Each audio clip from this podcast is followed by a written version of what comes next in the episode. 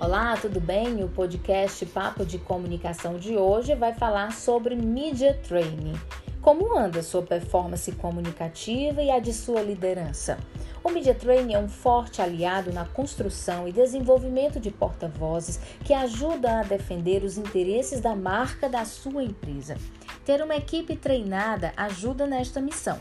As dicas mais básicas, mas não menos importantes, são saber o que você quer transmitir, informar-se sobre o assunto e preparar mensagens claras, curtas e interessantes, organizar suas mensagens. A credibilidade de suas respostas depende do somatório de dois elementos: convicção mais experiência é igual a persuasão.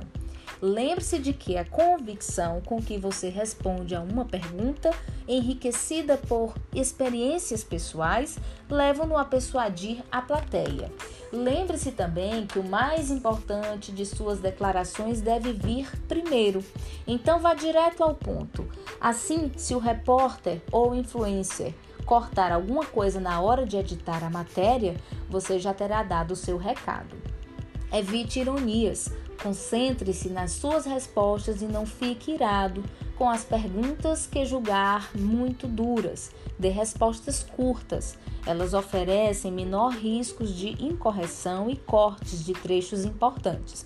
O ideal é falar pouco, mas falar bem. Esse deve ser o seu lema. Cuidado ao fazer críticas. Falou tem que arcar com as consequências.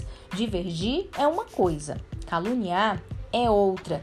Ah, e não opine como cidadão, dá na mesma, vai ser atribuído ao gestor.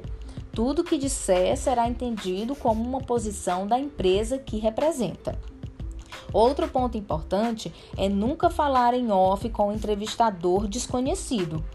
O off exige uma relação mútua de respeito e confiança. E sempre que puder, faça a ponte.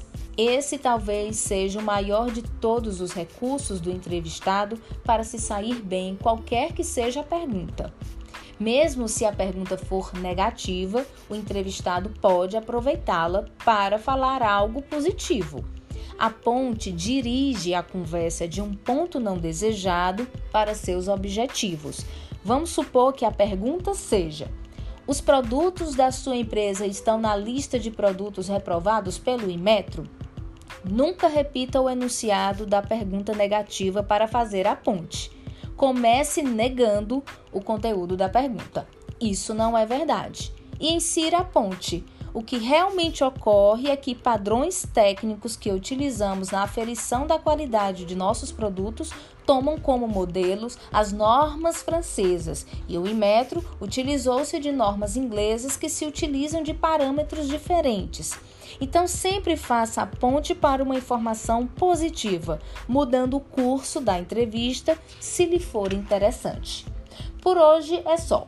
Na semana que vem, voltamos a falar de mais técnicas de media training para porta-vozes. Eu sou Carla Matos, da VSM Comunicação, e até a próxima.